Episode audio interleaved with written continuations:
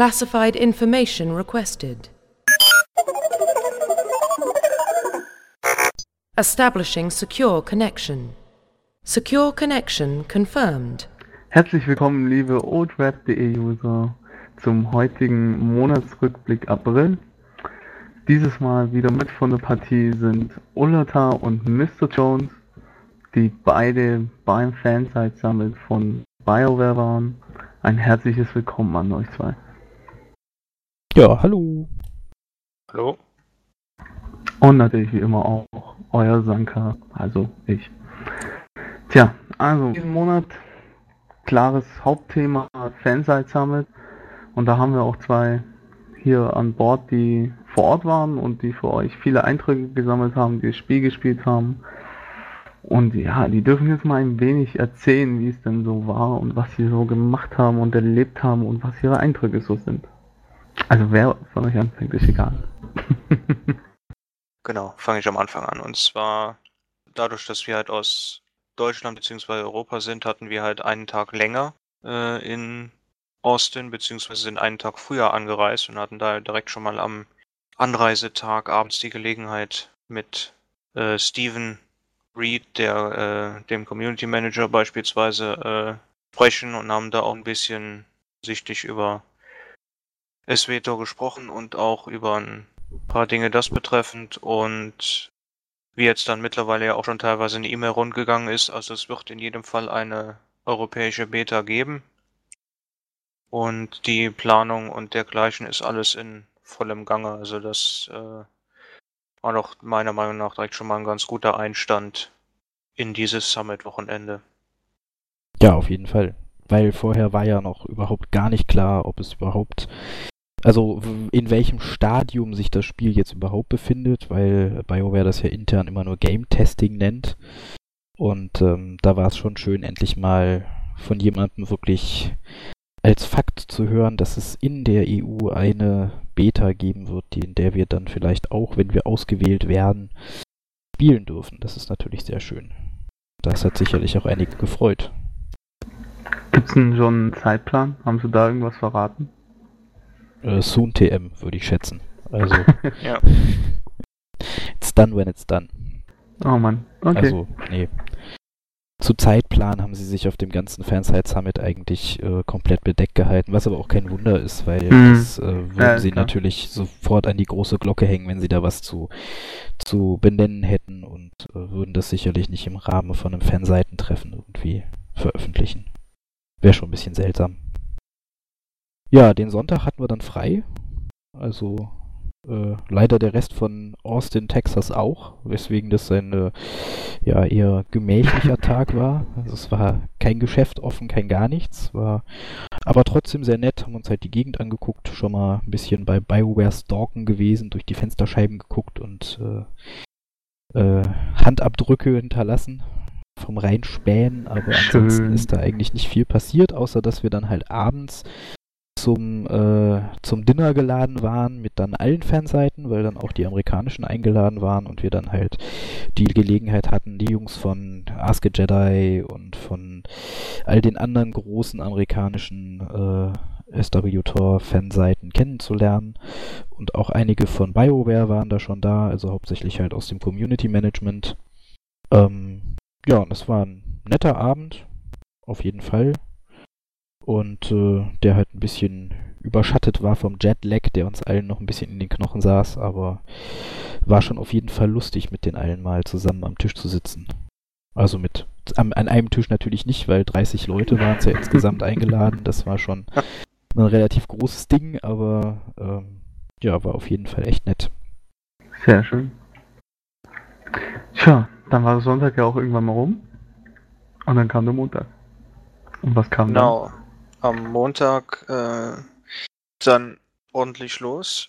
Also früher aufstehen wie vorher, wobei das auch noch human war. Ähm, und dann, als wir dann da waren, mussten wir ähm, entsprechend haben wir Namensschilder bekommen, mussten NDA äh, unterschreiben und durften dann rein. Und dann haben wir eine Studiotour äh, bekommen, also durch das BioWare Studio in Austin da geführt worden, wo wir auch entsprechend Bilder gemacht haben, die man ja auch bei uns in der Galerie sich angucken kann. Und ja, dann wurden ein, ein paar Interviews gemacht mit Daniel Erickson, Blaine Christine und Damien Schubert zu den entsprechenden Themen und danach ging es dann ans Spielen, was natürlich der beste Teil war.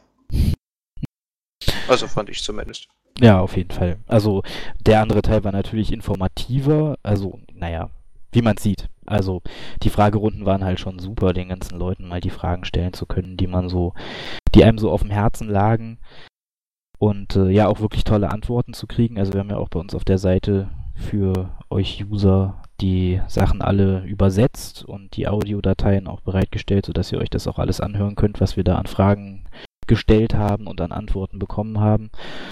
Und ähm, aber das Spielen war natürlich schon, also für einige ja auch das erste Mal, mich eingeschlossen. Ich war leider letztes Jahr nicht auf der Gamescom, deswegen hatte ich da auch nicht die Gelegenheit, das anzuspielen und sowas wie die Parks East oder so ist natürlich immer ein bisschen weit weg für europäische Fanseiten, aber das war schon wirklich klasse. Auf jeden Fall und dann gleich den Kopfgeldjäger spielen zu können. So eine coole Jetpack Double Blaster Klasse ist natürlich schon spaßig gewesen, auf jeden Fall. Ja, und angefangen mit dem. Achso. Ja, ähm, ja, genau. Ähm, gerade, gerade wenn du es gerade ansprichst, ähm, da interessiert natürlich mich jetzt gerade vor allem am meisten natürlich, wie sich die Klasse dann so gespielt hat, wie das Feeling war. Also ich weiß ja Hast nicht. du denn den Bericht nicht gelesen?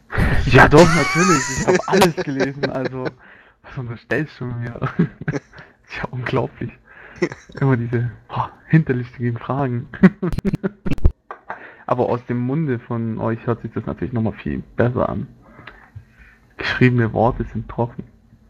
Ja, dann fange ich doch mal an mit dem, mit dem Kopfgeldjäger. Also ähm, zum Klassenfeeling kann man natürlich noch nicht allzu viel sagen, weil wir haben, ich weiß nicht, ich bin glaube ich bis Stufe 7 gekommen oder sowas in den Stunden, die wir da Zeit hatten. Da hat man natürlich noch nicht ansatzweise die Fähigkeiten, die man später hat und auch noch keine erweiterte Klasse und so weiter und so fort. Aber was von Anfang an mir massiv aufgefallen ist, ist, dass sich das Spiel wesentlich ja, das Wort ist ein bisschen ausgelutscht, aber epischer spielt als äh, viele andere MMOs oder eigentlich alle anderen MMORPGs, die ich bis jetzt gespielt habe, weil man halt dieses, dieses Story-Ding drin hat, das wirklich, äh, also mich wirklich von den Socken gehauen hat. Also es ist halt nicht dieses WoW-typische hier, du bist ein kleiner Ork im Startgebiet und sammel bitte Kaktusäpfel und töte ein paar Eber für uns und äh, äh, du hast irgendwie nicht das Gefühl, dass du halt so ein unwichtiges Würmchen in irgendwie einer großen Masse bist, sondern du hast von Anfang an eine Geschichte, in der du ähm, eine, eine wirkliche Rolle spielst, die du beeinflusst mit deinen Antworten und Entscheidungen, die du fällst und die sich halt auch wirklich entwickelt. Also das startet wirklich sofort. Es ist nicht so belanglos wie in, in vielen anderen Spielen. Und das hat mich wirklich begeistert. Also es hat wirklich massiv Spaß gemacht, schon allein das Startgebiet zu spielen. Und äh, ja, wir hatten an dem Tag, ich weiß nicht, wie viel waren es, ich glaube knapp fünf Stunden Spielzeit. Und in, Ja. dem, in der Zeit habe ich es, naja, mit, mit Anschlag am Ende des Startgebiets quasi geschafft, das Gebiet durchzuspielen. Also wenn ich mir da noch ein bisschen mehr Zeit gelassen hätte und noch ein paar Quests äh, mitgenommen hätte, die ich wahrscheinlich übersehen oder habe liegen gelassen, weil ich halt ein bisschen weiterkommen wollte in der, in der Hauptstoryline, dann wären da bestimmt noch ein, also bestimmt noch ein Stündchen oder zwei mehr draufgegangen in diesem Startgebiet und das finde ich schon äh, wahnsinnig. Also wenn man sich dann überlegt, dass das halt nur ein winziger Teil des fertigen Spiels ist, wird das schon allein die Levelphase wird wahrscheinlich ein Großteil sein dessen, was man da an Erfahrung äh, beim ersten Mal durchspielen zumindest wirklich mitnimmt und was einen packt. Ja, und Na, gerade durch diese, durch dieses, ähm, durch den Story-Part merkt man ja auch das Leveln kaum. Also man geht zum Max-Level und also wenn das in der Form weitergeführt wird, äh, wie im Stachgebiet, dann merkt man ja eigentlich gar nicht, dass man da hochlevelt.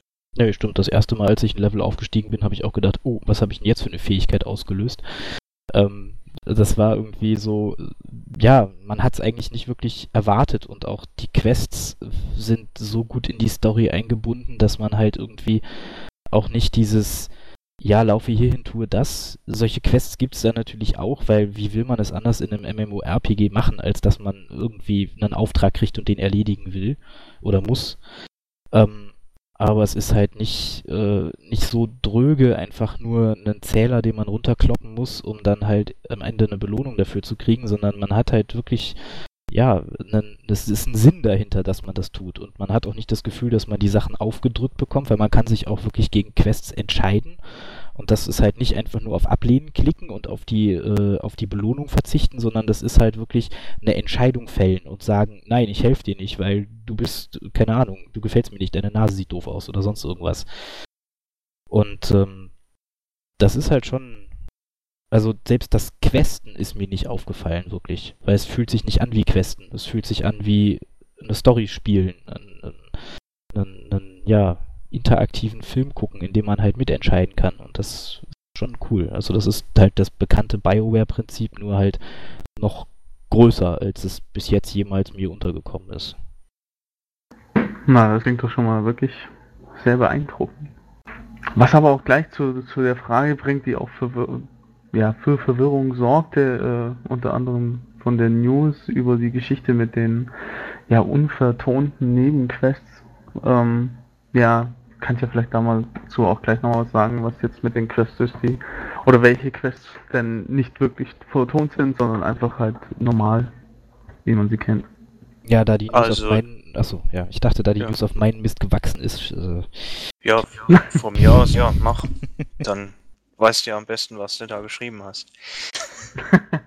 ja, also ich, vielleicht habe ich mich da ein bisschen unklar ausgedrückt oder so. Ich weiß es nicht, warum die einige User in den falschen Hals gekriegt haben, aber ähm, Fakt ist halt, die Story ist komplett vertont. Da ist, äh, also alle Quests, die man irgendwo bei einem NPC annimmt, sind vertont.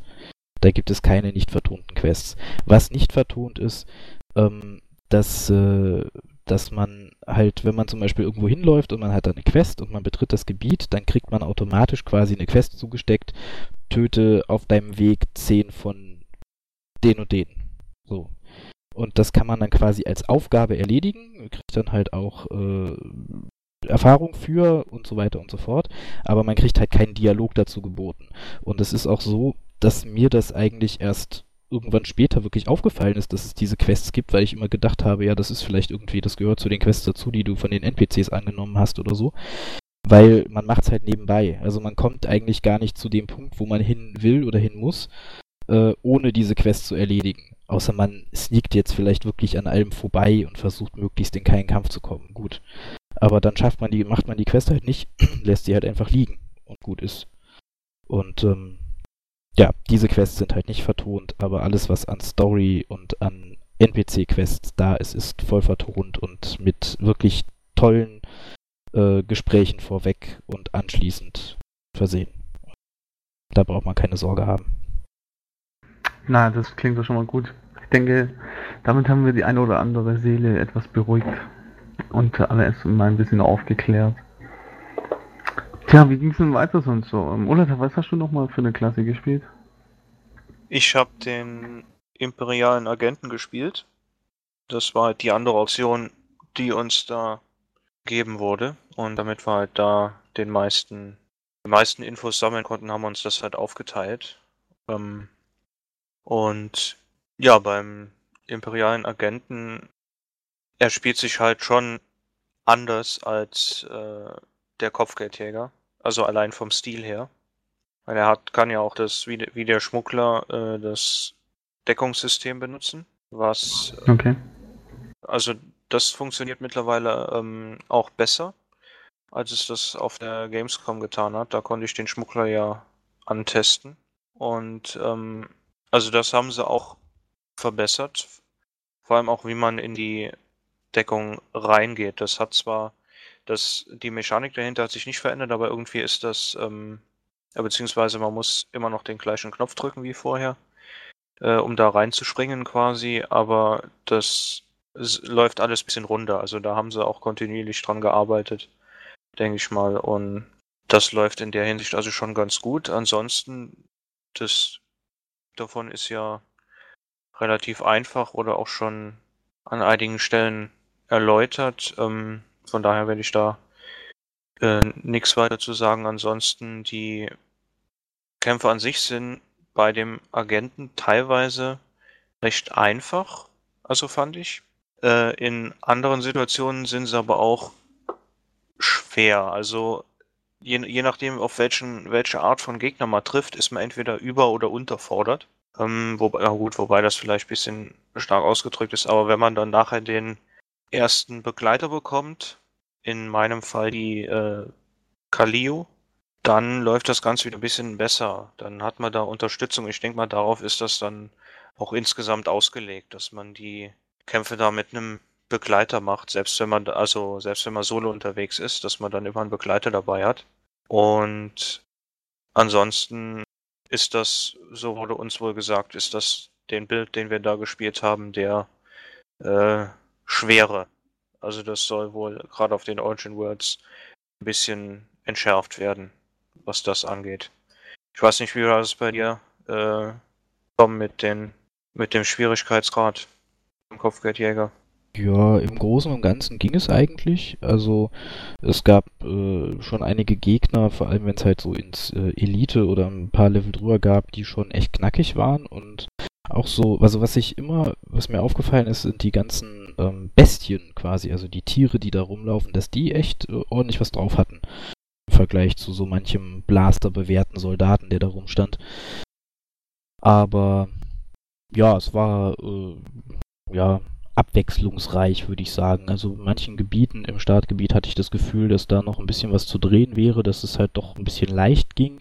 In anderen Gebieten hatte ich dagegen das Gefühl, dass ich bei jedem Gegner quasi so gerade irgendwie durchkam, aber das lag vielleicht auch daran, dass ich halt äh, dann doch vielleicht noch ein bisschen klein war, um die Quests zu machen, die ich dann da gemacht habe.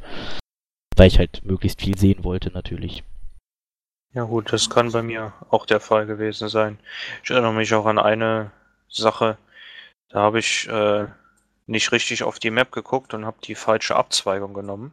Bin dann einfach direkt umgefallen und war tot. Gewundert, was da passiert war. Nachgefragt und dann, äh, ja, das. Ach so, ja, das äh, ist die Heroic Area. ja. ja, sowas passiert. Das Anfänger. passiert, genau. Ja. Aber das, das, äh, das finde ich auch wiederum gut, dass sowas passieren kann. Und zwar, ähm, was mich bei einigen Spielen halt, ähm, wobei das mehr ein Singleplayer-Problem ist, ist, dass die, äh, dass es Level-Scaling gibt oder dass bestimmte Areale einfach abgeschaltet sind, bis man bereit dafür ist. Äh, und da ist es halt, man kann äh, auf Erkundungstour gehen und man muss dann aber eben aufpassen, wo man hingeht, weil das auch schief gehen kann. Das finde ich persönlich halt äh, realistisch und gut. Ja, auf jeden Fall. Also, das ist, ist halt auch das Spannende am Entdecken, ne? dass einem halt auch mal was passieren kann und dass man nicht irgendwie wie in so einer geschützten Blase quasi überall hin kann und äh, nie passiert einem Ungemach, weil man allen Situationen gewachsen ist. Ja, genau. Habt ihr schon ähm, irgendwas bezüglich Crafting oder so testen können? Oder auch der Taxi-Geschichte oder sonstiges? Ja, also die Taxi-Geschichte, die war im Startgebiet natürlich schon implementiert, also dass man halt mit Speederbikes von Punkt A nach Punkt B fahren konnte. Hm. Das, ähm, ja, also es, es hat funktioniert, es war auch schneller als zu laufen, ähm, aber ja, also ja, war jetzt nichts Besonderes, würde ich sagen. Also es hatte so das ähnliche Feeling wie das, wie das äh, Flugreittier benutzen bei WoW oder ähm, wenn man bei Herr der Ringe Online die, die, die Mietponys quasi nimmt. Also man ist halt einfach schnell von A Okay. nach B gekommen, aber es war jetzt nicht irgendwie, dass es großartig toll inszeniert war. Ähm, zum Crafting kann ich gar nichts sagen. Also ich habe weder äh, wirklich einen Lehrer dafür gefunden oder gesehen, also er ist mir einfach nicht über den Weg gelaufen, noch ähm, ist mir sonst irgendwas zum Crafting in dem Startgebiet über den Weg gelaufen. Und ich denke auch, dass das wahrscheinlich erst in den darauf folgenden Gebieten wirklich losgeht damit. Also, dass das Genau, in den das- Startgebieten noch nicht implementiert das- ist. Das ist äh, auf dem, wenn ich das richtig verstanden habe, wenn wird das initiiert, wenn entweder wenn du dein Schiff bekommst oder ab Level 10, wobei das auch aufeinander treffen kann, weil das war so mit die Message, also dass ähm, ab Level 10 quasi da ein Großteil der, der dieser Sachen kommt. Also dann wählt man ja auch Hm. seine äh, erweiterte Klasse aus und so weiter und das passiert halt dann auch äh, alles auf dem Hauptplaneten. Weil das, also für den Kopfgeldjäger und imperialen Agenten beispielsweise ist direkt nach der Origin World ähm, kommt der Hauptplanet, also Drummond Cars.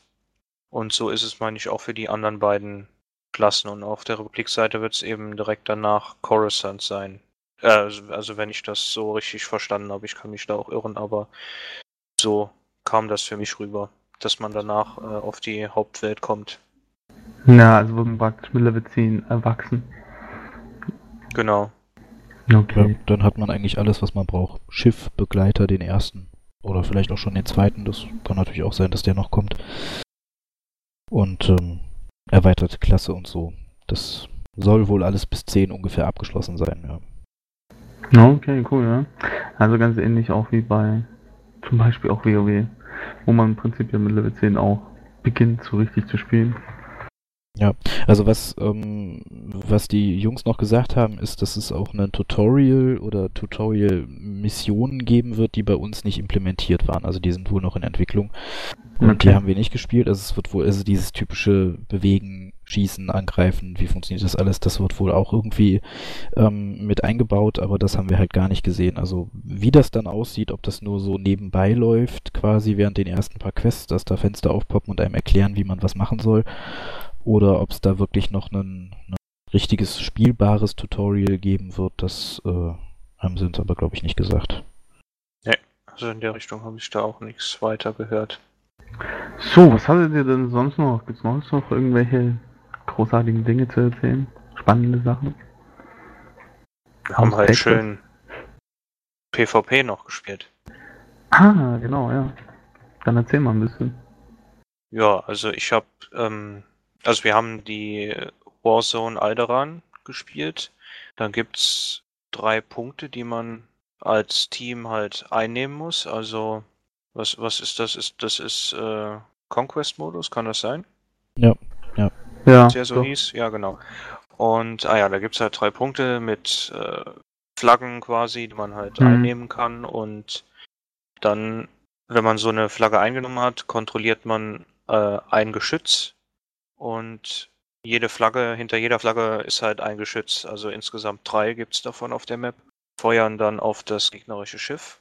Und wenn man äh, getötet wird, spawnt man wieder auf seinem eigenen Schiff und kann wieder aufs Schlachtfeld. Ansonsten, was gibt's zu PvP zu sagen? Sie haben da äh, verschiedene Statistiken da immer mit. Also neben äh, ausgeteiltem Schaden werden auch die äh, Punkte mitberechnet, wie viel man geheilt hat, wie viel Schaden man absorbiert hat, wenn ich das richtig verstanden habe. Also halt der Heiler und der Tank sollen halt auch ihre Rollen im PvP haben und sollen sich nicht extra umspecken müssen, nur damit sie PvP spielen können. Und ja, ansonsten, ich habe den, ich habe einen Damage Dealer gespielt, weil mein Plan ist es halt, äh, nachher, wenn das Spiel rauskommt, den Jedi Sentinel zu spielen, beziehungsweise den Sith Marauder. Äh, teilweise auch um die Unterschiede selbst da rauszufinden, was es da bei dir schon relativ ähnlich sind. Deswegen habe ich mich dann, weil der eben verfügbar war, für den Sith Marauder im PvP entschieden.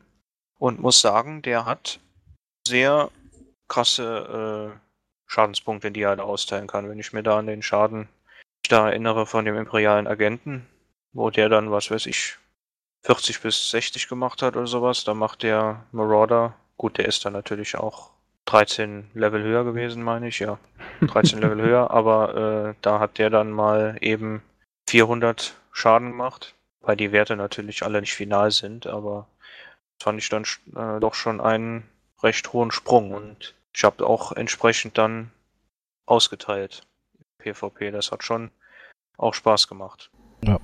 Was, also, was beim PvP für mich am, am, am auffälligsten war, war halt äh, die zwei Punkte, dass es sehr taktisch abgelaufen ist. Also nicht diese schnellen es gab, man, man musste schon ordentlich auf den Gegner einprügeln, bis er mal umgefallen ist. Was halt dazu führte, dass man halt sich meist dann doch irgendwie mit mehreren Leuten äh, zusammentun musste, um halt eine gegnerische Gruppe aufhalten zu können und so weiter. Ähm, und das zweite war halt genau das mit den, äh, den unterschiedlichen Rollen im PvP. Genau, also dass man halt quasi auch als Tank äh, wirkliche Möglichkeiten hat, im PvP seiner Rolle gerecht zu werden, indem man halt nicht irgendwie den Gegner spottet oder sonst irgendwas, sondern dass man halt den Schaden, den die umstehenden Gruppenmitglieder oder ausgewählte Gruppenmitglieder kriegen, teilweise auf sich umlenken kann und dadurch halt quasi diese Schutzfunktion für die Gruppe übernehmen kann, was halt gerade wenn man mit einem Heiler unterwegs ist, den ich gespielt habe im PvP, ähm, wirklich ganz cool ist. Also man ist dann halt, wenn man sich wirklich miteinander zusammen bewegt und der Heiler den Tank heilt und der Tank äh, halt auch ordentlich Schaden austeilt noch gleichzeitig, dann ist das schon eine Gruppe, die echt Spaß macht und die auch für äh, Gegner, die nicht organisiert sind, echt schwer zu knacken ist. Also das fand ich schon wirklich beeindruckend, weil das ja bei vielen anderen Spielen nicht so ist. Ähm, dass man, wenn man die, die jeweilige Rolle übernimmt, äh, als Heiler zum Beispiel völlig schutzlos ausgeliefert ist, wenn einen ein DDler ins äh, gezielte Feuer nimmt. Das ist da halt nicht so. Das fand ich schon wirklich, äh, also es hat ordentlich Spaß gemacht, selbst als Heiler, die, äh, dieses PvP-Ding zu spielen, auch wenn da natürlich dann äh, der Schaden nicht mehr so gewaltig war wie beim äh, Sys Marauder oder sowas. Wäre ja auch grundsätzlich falsch. genau, weil der ist ja im Prinzip voll auf Damage Dealing ausgerichtet. Also von Nein. daher ist das schon richtig, dass die auch, dass solche Klassen dann auch den meisten Schaden machen. Ja, na klar, dafür, halten, dafür halten sie auch weniger aus. Ja. Haben am besten einen Heiler im Schlepptau. ja, ich sehe euch zwei schon als unzutrennbares Paar. Ja. So, ähm. habt ihr noch irgendwelche weiteren Anmerkungen, Themen? Also was mir noch wirklich sehr positiv aufgefallen ist, waren die Klassen, das, das, das Balancing der Klassen intern. Jetzt nicht im PvP, sondern wir hatten ja auch die Chance, den Taral 5 äh, Flashpoint nochmal anzuspielen, also den man auf der PAX East ja schon mal spielen konnte, den wir alle ja auch aus diesem Entwickler-kommentierten Video kennen. Und ähm, ich fand es wirklich beeindruckend, da habe ich auch den Heiler gespielt und ich fand es wirklich beeindruckend, wie, ähm, wie gut die, die Rotationen innerhalb der Klassen schon funktioniert haben.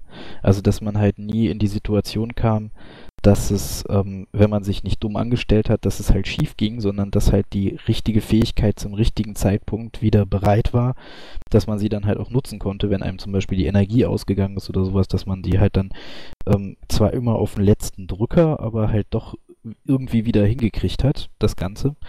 Das fand ich, also dafür, dass es halt ja eigentlich noch nicht mal Beta-Status ist, weil es ist ja anscheinend doch noch keine wirkliche Beta, die gerade läuft, ähm, fand ich schon sehr cool. Also das hat auf jeden Fall eine Menge Spaß gemacht. Ich weiß nicht, wie das beim, beim Tanken dann aussieht oder bei den anderen Klassen. Beim Kopfgeldjäger hatte ich auch das Gefühl, dass halt wirklich sich die Fähigkeiten auch super untereinander ergänzt haben und das alles irgendwie immer äh, sehr schön zusammengepasst hat einfach. Also es war wirklich ein, ein Fluss im Spiel, wenn man so sagen möchte, der ähm, für, für das frühe Stadium doch oder was heißt frühes Stadium, aber dafür, dass es halt noch nicht mal einen Release-Termin hat, schon ziemlich cool war. Ja, ich habe ja bei dem Taral 5 den äh, Tank gespielt, wobei das auch kein voller Tank war, weil der war irgendwie so halb Tank, halb DD vom Spec her, aber ähm, war halt schon, also es war jetzt gut, vielleicht lag das äh, auch daran, dass du mich immer geheilt hast, aber äh, das war jetzt nicht so anstrengend, sage ich mal. Nachher der, also vor allem am Anfang die Mobs, die wir da platt gemacht haben, die waren ja recht einfach. Ja, das stimmt. Vor allem auch, äh, wo, wobei das, wobei ich das auch recht interessant fand, also dass man sich da die Umgebung zunutze machen konnte. Weil es gab da, was weiß ich, explodierende Fässer oder äh, sonstige Umgebungsobjekte, äh, die man sich da halt zunutze machen konnte, um den Gegner äh, um dem Gegner zu schaden. Das war halt auch interessant. Und ähm, gut, dann nachher der Boss, der war halt recht, der war dafür, für das, was es vorher gab, sehr stark. Ja, und auch taktisch anspruchsvoll. Also der war. Ja. Da musste man, also wenn man den nicht in einem bestimmten Weg, äh, einem bestimmten Weg den bekämpft, dann hat man da ganz arge Probleme und müsste eigentlich ein relativ hohes Level haben. Also auf jeden Fall höher als das, was wir haben, äh, hatten zu dem Zeitpunkt da dagegen anzukommen, weil dann unter bestimmten Voraussetzungen bei ihm äh, wird, der stärker und das vielleicht dann auch noch ins zukünftige Balancing reinfällt. Aber auf jeden Fall sehr taktisch musste man da vorgehen und das ist dann auch äh, wiederum was, was man sich dann später überlegen kann, beziehungsweise muss. Also vielleicht muss man dann auch mal den Flashpoint langsam angehen oder äh, mehrmals angehen, bis man da eine ordentliche Taktik für rausgefunden hat.